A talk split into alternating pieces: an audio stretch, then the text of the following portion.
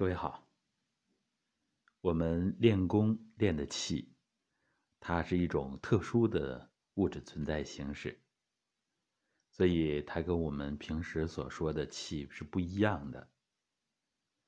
我们平时接触的这个气呢，主要都是空气，所以我们练功，它练的不是空气。那么我们也会教大家吃气，啊，这是一个特别的练法。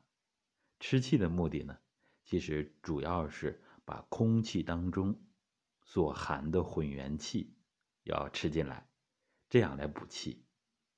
不然的话，我们吃一肚子空气，它能起那么大的作用吗？是吧？空气里边确实是有氧有氮，可以被我们生命所利用。氧我们大家都知道。生命必须的，氮呢是合成蛋白质非常重要的一个元素。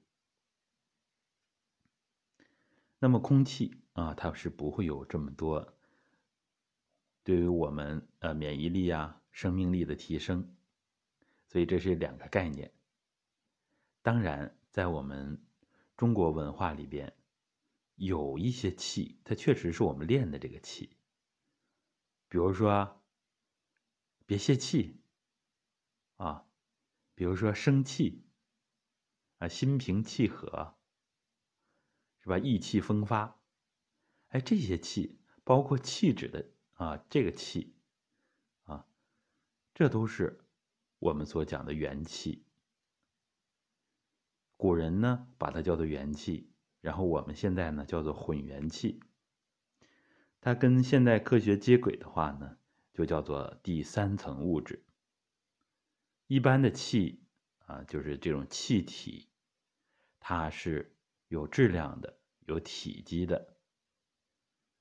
那么这个气是第一层物质，是吧？第二层物质我们说是能量，第三层物质没有能量和质量的这个特性，啊，处于隐含的状态。这就是古人讲的这个元气。中医叫正气，是吧？儒家叫太极，啊，所以我们大家要分清楚，我们练的气是古人讲的啊，像老子讲的这个道，啊，后世的道家所讲的元气，啊，医家讲的这个真气，是吧？呃，儒家对他也是有认识的。我们读了一些大儒的著作之后，发现儒家它不仅仅是伦理道德啊。以前我们对儒家有误图，儒家早就提出来了“太极生两仪，两仪生四象”，是吧？这就是我们讲的练功练的气。那么总结来说，练功的这个气，它是不具备有。质量和能量信息，啊，但是它是一种客观的存在。我们人的生命力就靠这个气，主要是我们的先天元气。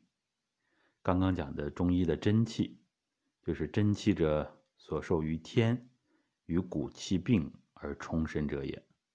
骨气就是后天气，所以我们先天气，啊，在我们生长发育完成之后。先天气呢就越来越少，所以我们身体越来越差。所以咱们练功就是把先天气和后天气一同来补，都需要。那么我们练的混元气其实就包含了先天气和后天气，这些知识点需要我们大家不断的去学习，印在脑子里边，那练功就不一样了，效果就很突出。啊，想获取相应的音频、视频啊，免费的资料，大家可以微一下助教五七幺幺二八六七八，让老师请您学习这些免费的资源。好的，各位再见。